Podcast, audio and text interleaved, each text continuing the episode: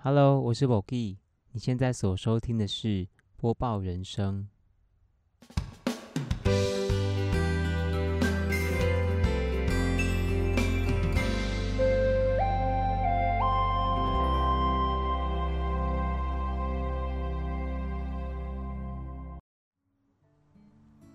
Hello，嗨，今天呢是我们第四集的播报人生。那今天呢，我们邀请到的也是一个女孩，连续三集都邀请到不同风格的女孩。那今天来的呢，她叫做小草。我先请小草来介绍一下她自己好了。哦，嗨，大家好，我是小草。欢迎小草。嗨，小草她是，嗯，他是国小、国中都是读音乐班的。嗯那你是擅长什么呢？嗯，之前读音乐班是主修二胡，然后副嗯修钢琴这样。好特别欸，你怎么会选二胡啊？嗯，因为那时候有先考试，嗯，然后就发现音感还不错，然后就哦选了二胡这个乐器。那二胡是很中国的音乐，对，因为我们的音乐班就是国乐。原来是国乐班。对对对，哦，那个国乐有很多不同的乐器啊，是还有胡琴啊什么嗯，等等，怎么会中意二胡呢？哦，因为当时就是国小进去，还没有嗯说特别喜欢哪一个。哦，嗯就先拉个二胡这样，对啊，就是发现音感不错，然后就拉个二胡这样。拉出兴趣来吗。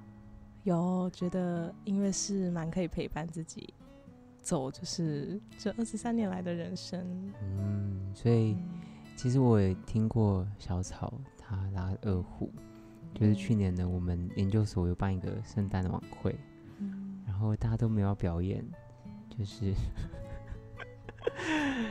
小草呢，他就很很主动的说他想要表演二胡，嗯那也在那个晚会当中是一个很突出的表演。我们哎、他是真的拉的很好的那种哦，就是可能我们一般人对二胡的印象还是在嗯比较传统的庆典上面嗯才会听到，嗯对，哇啊，谢谢你。嗯，因为以为二胡都要跟其他乐器搭配，嗯，就是没想到自己也可以，就是这么好听。对，那很说你拉二十几年了，嗯，从国小三年级吧，嗯，三年级开始，现在有在练，还有在练吗？偶尔会拿起来拉一下。嗯嗯，所以除了二胡以外，还有钢琴。对。那你有比较喜欢哪一个吗？嗯，现在会比较喜欢碰钢琴，嗯因为二胡就是久没拉了，那个手感会没有。嗯，嗯哦，所以是个音乐系女孩。嗯，算是吧。对，那哦，你是毕业在清大对，的教育学习科技学系，嗯，也。当过竹苗会的副会长，还有戏桌的队长，嗯，对，之前有是有。全能哎，哦，又能动能静，嗯，就蛮有兴趣的。也是对桌球很有兴趣。对啊，嗯，从什么时候开始打？之前是爸爸会打，所以他嗯就带着我打，蛮小的时候。嗯，然后后来就隔了一段时间没有再打，但是每次讲到运动，别人问我说最喜欢什么，我就会嗯说桌球。哦，嗯还没有机会看到你的英姿哎。下次有机会 欢迎一起打桌球。我会不会就是就是一直被打脸呢、嗯，不会啦，我对初学者。哇，哎、有点火药味出来了。我也不会不可，我也不是到初学者程度，哦，我好歹也是 I have been to Minnesota，yeah，OK。然后去那边参加一个夏令营，哦，然后呢，那个里面我就选了桌球社团，哇，就过两个月，哎、一个月之后，嗯你猜我拿到什么？嗯，冠军吗？没有最佳进步奖，哇，自己可以拿出来讲。所以不能说我只是初学者的程度。哦，那下一次一起好好交流一下。可以啊，当然，嗯不要，小看我。好，告诉我你的过去。他过去选的这首歌是前几年还蛮红的歌，嗯，你要自己说说看是哪一首吗？我选《平凡之路》这首歌，来自来自朴树是对吗？对对对，嗯 是真的爱这首歌？吗？也 要尊重一下那个 写歌的人吧。没有，我是从我的心境然后去想哦一首歌。好，他很喜欢的歌词，我来念一下哦。嗯说：“我曾经失落、失望，失掉所有方向，直到看见平凡才是唯一的答案。嗯，”嗯，所以这个让你想到什么？过去的事情。对，就是想到之前在大学的时候，因为那时候还蛮就是要求完美，不论是在课业啊、社团，还是人际交友等等的，都希望可以达到就是一百分或者最好。嗯所以我可能才会去接了这么多干部啊，然后我辅系音乐系，嗯然后做了很多事情。天哪，哎、你你要不要说说看你当时接了多少职务？一一数起。我想一下哦，大学里面的话，嗯接过班上的话有接过班带、副班带，嗯然后社团的话就是刚刚讲到竹苗会的嗯副会长，对，然后桌球是队长嗯这样。然后本来要再接个戏学会的总务，但我发现我可能没有办法负荷了，所以就没有再接。已经很多了哎，对，现在想起来蛮多的。很很丰富哎。嗯，但当时的我就是总觉得自己是想要证明自己是有能力可以的，嗯所以才会去可能学长姐拜托啊，然后我就接了。嗯，对，所以当时也没有想太多，嗯，就觉得我应该可以做好就接了。对，可是现在回想起来，会有一点，当时自己有点太压力太大嘛。没错。嗯现在想起来是，就是也是走过那一遭，才会知道自己现在要的是什么。哦，嗯，那你当要不要说一下当时的是情况啊？情况对啊，就是你的压力来的时候，你有什么感觉？哦，当时是遇到比较大的挫折，是在嗯。大三那一次有带一个营队，嗯。嗯，因为我有那个卓越师培奖学金，嗯所以要维持课业，然后也要去服务时数。嗯，那这个服务时数我就去带了一个营队，然后那时候对我来说，教学是我的全部，嗯，因为我想说我就在学了教育，我就嗯希望把它学到最专业。嗯嗯，然后当时就遇到就是班上的小孩，我就是控管不了低年级的小孩，嗯因为我也还没什么经验。嗯，然后那时候就给我一个很大的打击。嗯那这个挫折来的时候，我的感受就是会对自己一直有很多负面的想法，就觉得我自己怎么这么不好，嗯然后看到别人就是很光彩的那一面，嗯，就会不断的去跟别人做比较。哦，嗯的那种心态产生。嗯，所以一方面是你自己给自己的压力很大，嗯，然后你又在看到别人的表现，对然后又又是另外一个压力在，对，然后再加上你碰到你不太熟悉的状况，嗯所以这样四面八方的压力让你有点喘不过气。嗯，没错。嗯，那你要不要说，嗯，可以描述一下你刚才提到那个小朋友的事情吗？哦，嗯好。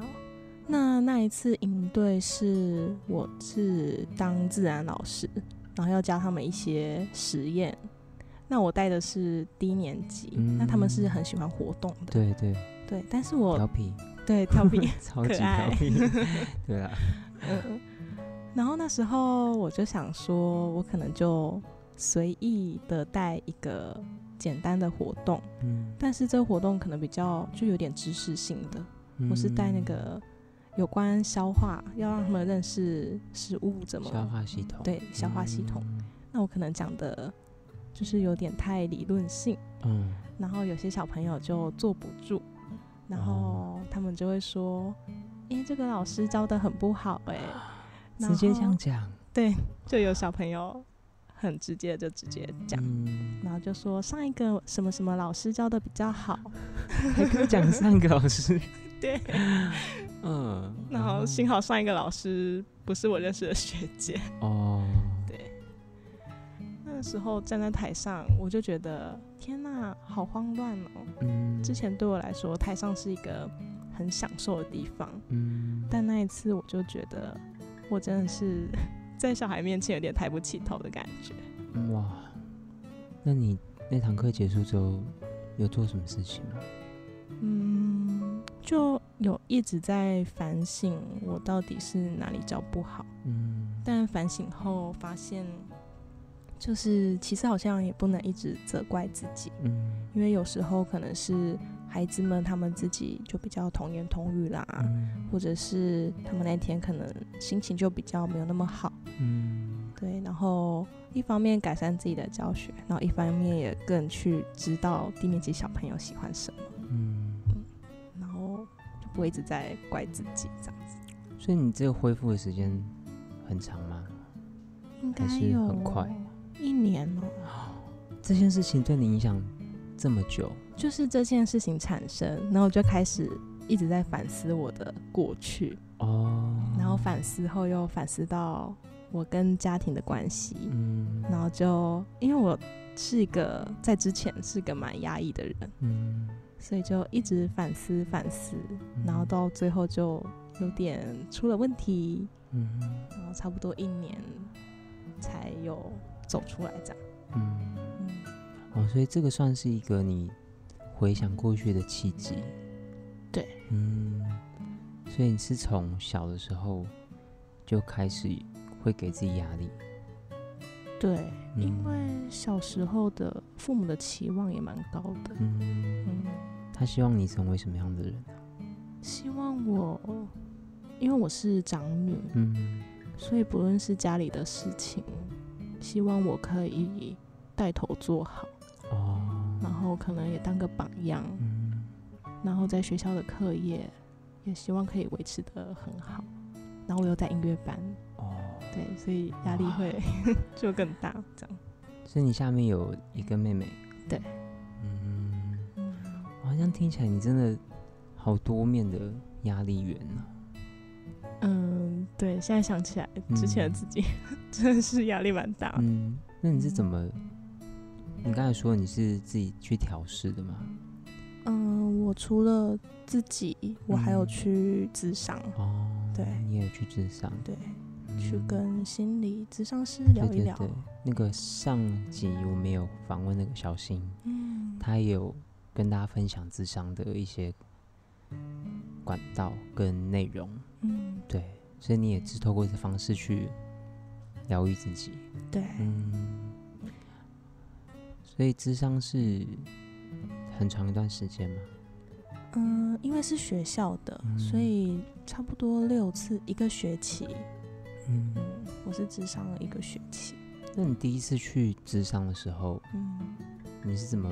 因为很多人会把智商贴标签，对，那你是怎么样鼓起勇气嗯，去做这件事情？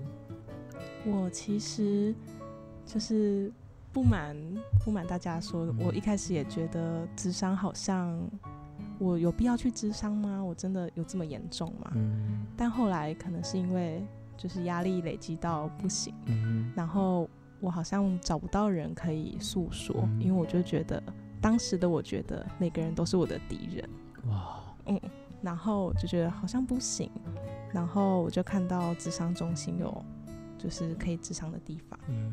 那我就想说，要不然我就稍微拉下一点面子，然后去跟智商师聊一聊，这样嗯，就踏出我第一步的智商。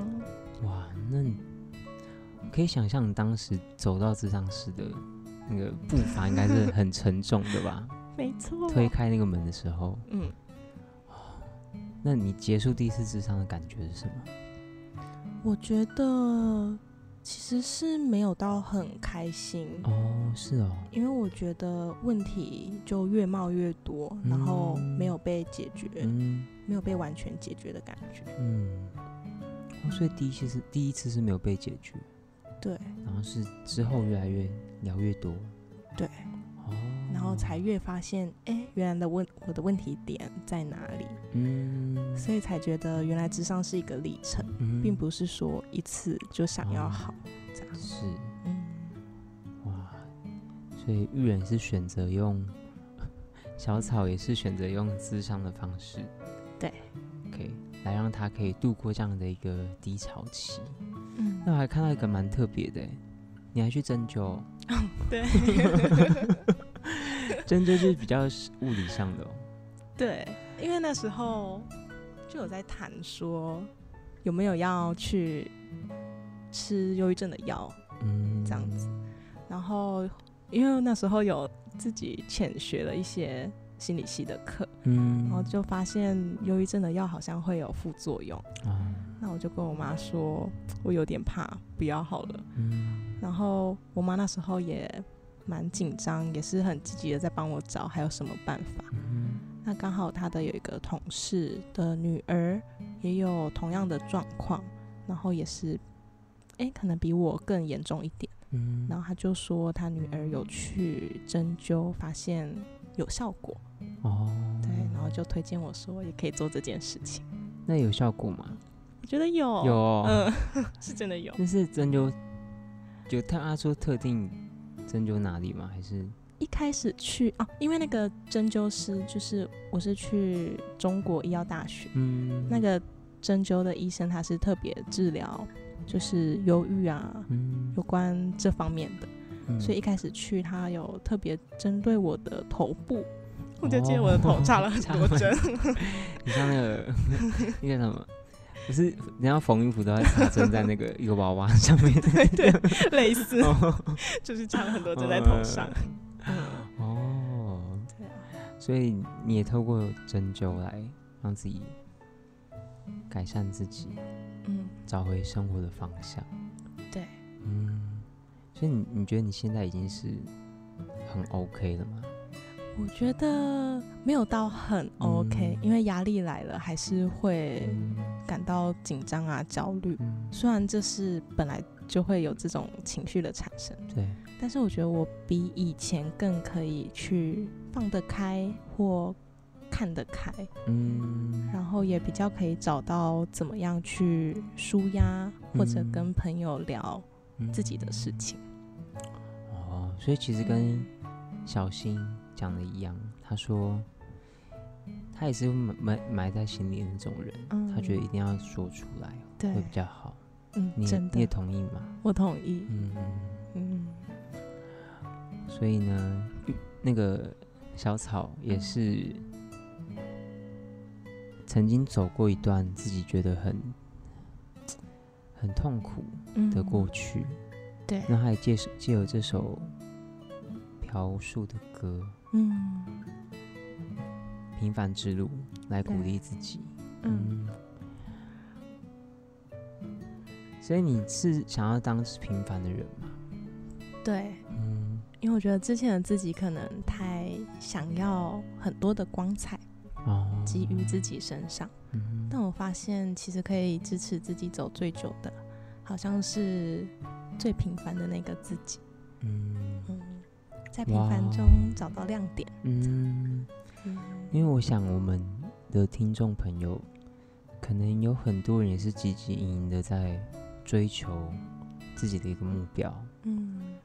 然后过程中也可能像你一样有遇到一些挫折或是障碍。嗯，对。我想，你有没有什么话想要嗯。分享给这些人？哦，我觉得就是，嗯，该你的就会是你的。那对于不是你的事情，就多放宽心，然后任何事情都是学习，嗯对，也不用给自己太大的压力，嗯嗯只要相信自己可以，呃，度过那些难关的话，也相信身边的朋友、家人，就一定可以走过嗯你觉得很挫折的时候。嗯，聊聊你的现在。现在他选的这首歌，这歌手今年得了金曲奖的最佳男歌手，国语男歌手奖，对，你知道？嗯我知道，你也很喜欢这个歌手吗？很喜欢。对他选的歌是清风的 《嗯歌颂者》。嗯，对你从什么时候开始听清风？清的歌啊风的大概大学，大学偶尔会听，嗯，然后真的很喜欢是这阵子。哦，对是因为这首歌吗？诶，对，是这首歌是让我觉得它的歌词很温暖，然后想再去更了解它的契机。嗯好，他很喜欢里面的歌词，说：“大雨颠倒了城，你怀抱我的单纯，听着脉搏忐忑，得靠自己回温。”你这嗯这阵子很喜欢这首歌，对，为什么？因为就是我觉得在读硕班有很多，就是我之前没有想过的压力。嗯嗯，不只是课业上，可能还包括跟老师的相处、嗯跟同学的相处，都是我还在学习的地方。嗯。然后，因为我之前是抱着很大的教育热忱来嗯到研究所，对。但是我发现进来，就是我学的东西好像可能有些之前学过了，嗯。或者有些东西，嗯，我自己觉得好像没有办法激起我的教育热热忱，情，嗯。对所以那时候听到这首歌的时候，我就发现清风好像带着他自己对于音乐的热爱的那一股单纯跟热情，嗯。然后他可以在音乐这条路持续了十年，嗯，好像也是跌跌撞撞，是。嗯，但他最后就是写出了这首歌，嗯。就像是他说的，就是要拥怀抱抱单纯，对，怀抱单纯，嗯然后相信自己，然后靠自己的力量再站起来。哎，所以他这次得金曲奖也是一种证明，哎，对，应该很很替他开心吧？非常开心。嗯而且他之前前几年经历那个合约的风波嘛，对，还有那个版权的问题，嗯，所以他们才改改叫什么鱼丁蜜、鱼丁戏，鱼丁戏。没错，对啊，所以其实他也是用另外一种方式嗯，来度过那个他所碰到的困难，对，嗯，然后写出这样的歌，嗯，嗯，这首歌其实我是在那个他参加那个歌手节目，嗯，对，大陆的，我有看，对，那时候就觉得很特别，因为他把小情歌嗯。以，前的歌也放在里面嘛，对，对，就是好像有点在跟过去的自己对话嗯。的感，觉，嗯，嗯，没错，所以你也是从他身上学到了坚持这件事情，对，嗯，坚持跟单纯吧，嗯，然后呼应到你刚才一的过去嘛，对，就是你希望也可以维持你现在对事情的热情，对，然后也不要给自己太大的压力，这样子。嗯，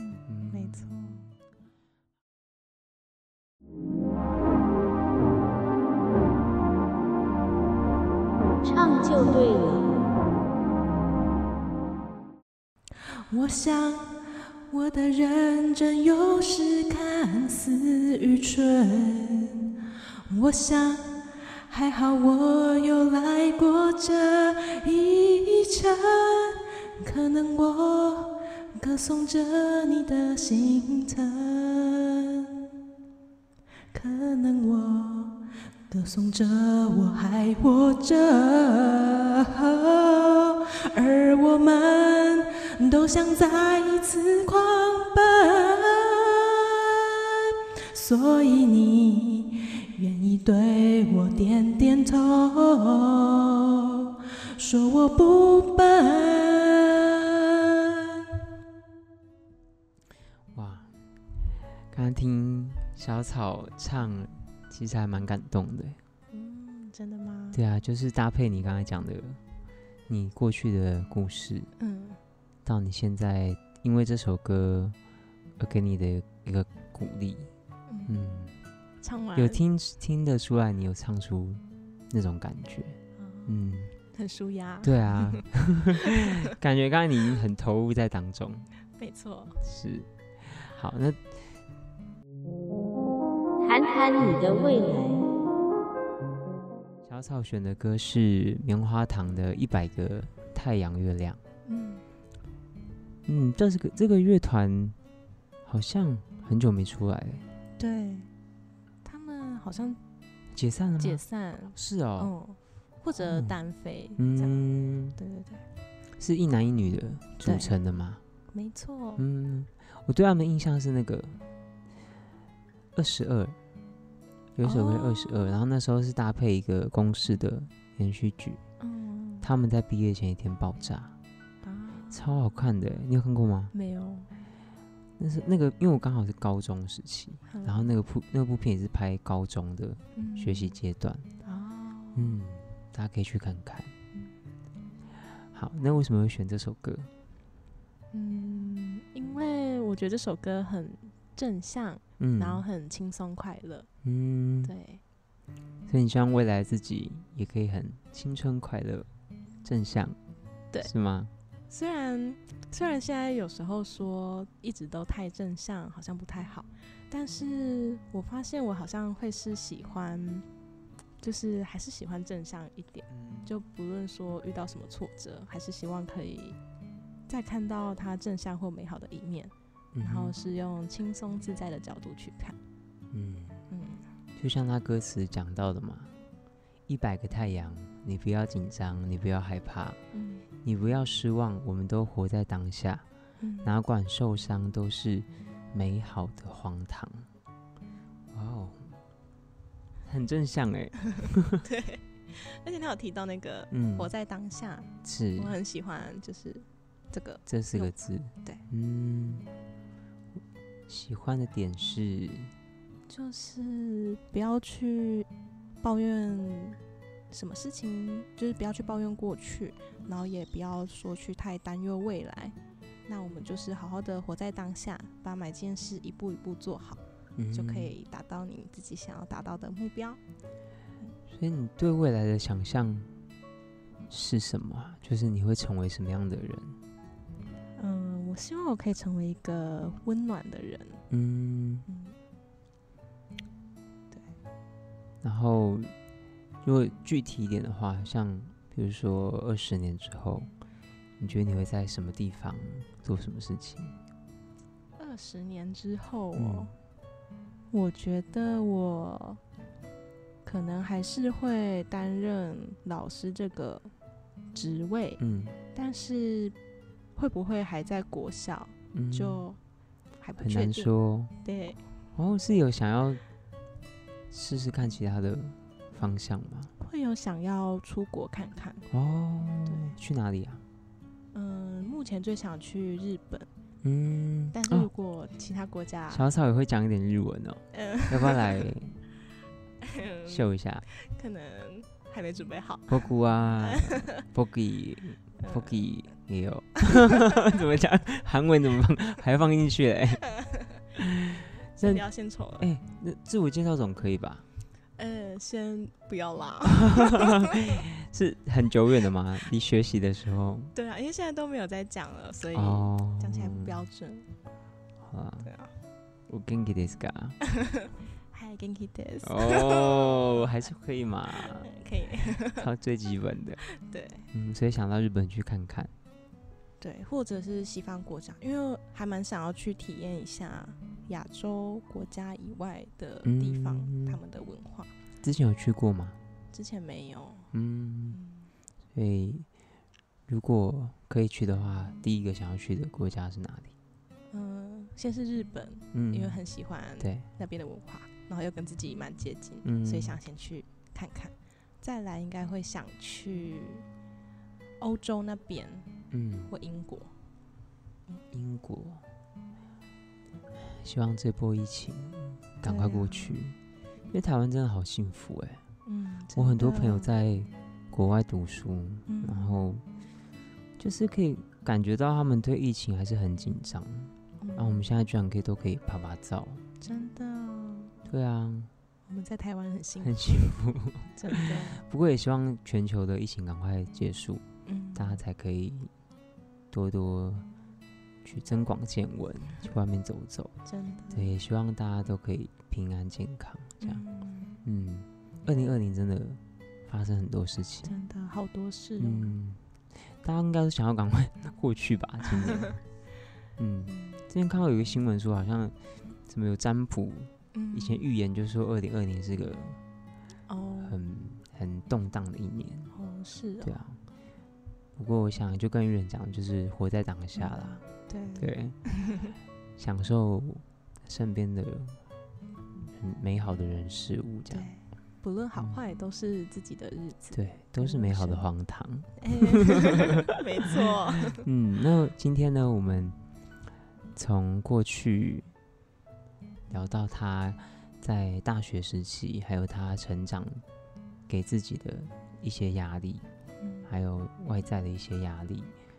那他是用朴树的平凡之路，来期望自己可以过过平凡的生活，然后也不要给自己太多的太完美的一个想象，就是活在当下。嗯然后呢，他现在其实也透过清风的《歌颂者》这首歌，想要来告诉大家说，坚持做自己喜欢做的事情，碰到困难的时候也可以迎刃而解。嗯然后呢，最后是他未来也想要很正向的过着他想象中的美好生活，就是像一百个太阳、月亮一样，不要紧张，不要害怕，不要失望。嗯，那我们就来我们的第二阶段，嗯请你来回答上一个受访者的问题。好，连环新接龙，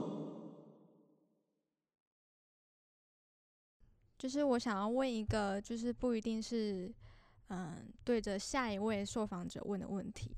我想请听众们也一起想一想这个问题，就是不管是一年一年内，或者是三个月内，或者是不管你自己定的随便一个期限内，你觉得这个期限内你嗯要完成一件事情，要完成什么样的事情才不会后悔？才不会有遗憾。那就请小草来回答小新的问题吧。好的，直接回答吗？嗯哦，在近期我一定要去完成的事情，然后让我不会后悔的是，我希望就是这个寒假，嗯，应该是寒假，就这个假期，我可以好好的回去陪我外公。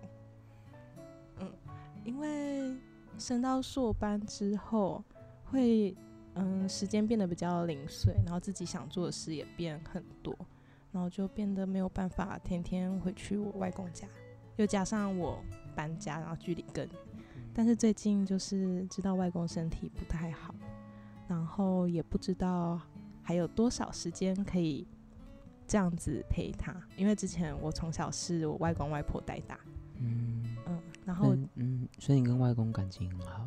对，嗯，然后希望可以，因为我摩托车刚拿到驾照，哦，然后骑的熟练一点，然后可以每天的就是骑回我外公家，嗯然后多陪他。嗯，无论是陪他走路，或者是聊天，或者就是待在他旁边，就是都可以。然后就是更把握跟他相处的每一分每一秒。嗯，这是我这几个月还有这一年必须一定要这么做的事情。嗯，所以外公现在就是状况没有那么好。对，嗯，嗯，希望可以多陪陪他。对。嗯嗯嗯，所以你小时候是外公外婆带大，对，那你对外公有没有什么印象深刻的事情？印象深刻。嗯，我知道他都对我们很好，然后印象比较深刻，可能跟现在也有连接。就是我觉得我外公是比较不会表达自己想法，就比较不会把自己情绪表达出来的人，嗯所以有时候会不太知道他在想什么。对，但是知道他都是很爱我们的。嗯然后在这次就是他住院的期间，就有看过他掉眼泪，然后我就那时候是第一次吓到，因为外公之前在我们的印象跟在我们的面前，他都是很坚强，嗯。然后很倔强，嗯。然后他表现出他最好的一面给我们看。嗯。然后我那一次在医院看到他掉泪，我才发现，啊原来就是外公已经撑了很久，嗯。对他其实就是很多事情好像都不是我们表面上所看到的那样，嗯。所以我想要花更多的时间，除了陪伴他，也想要再更了解他。嗯。嗯，虽然说已经二十几年了，应该要很熟很熟才对，嗯，但我发现最近我才是开始真正的了解我外公。嗯，嗯，那你会想要问他的问题是什么？问他的问题，嗯。嗯，可能会想要问他，好像还没有特别想问什么、欸。平常的谈天，嗯，就是你跟他相处，应该应该有讲了，就是好像不太了解他内心深处的一些事情，嗯，这是你会想要去探索的吗？嗯，我觉得是比较，因为之前外公都是希望我们不要乱讲话的那一种。嗯那我觉得现在我会想要去问他更多为什么，嗯，比如说可能看到他不舒服，我本来都会问说，诶，还好吗？嗯那他都会一直跟我说很好啊，比上次好了。嗯那我可能以前的我就会想说，哦，嗯，应该是真的，就比较好。嗯，但现在我应该就会再用更撒撒娇一点的方式，就问嗯说，真的吗？那为什么比较好了？嗯或者是多关心他，就是吃了什么药，就是问心细一点的细节，这样子。嗯，了解。嗯，但还是希望外公康复啊。没错。对啊，，希望他赶快好起来，嗯然后可以跟你分享更多他的生命故事。嗯，嗯嗯，因为那些都是很宝贵的。对，嗯，真的，对啊，就跟我今天跟你聊天也是一样。嗯，很宝贵对，的就是。不是没，就是你没有真的去聊，嗯可能不会知道一个人有这么多的过去。嗯，对嗯，谢谢你邀谢谢请来 这个地方，会，希望你玩的开心，非常的开心，应该是蛮开心的哦。我们刚才在没有录的时候，那个小草是，我们很疯狂的在唱歌，听了主持人很多好听的歌声，嗯。他，真的很厉害。有机会，希望可以录完整一点，对啊完，整一点，对啊，再放上去。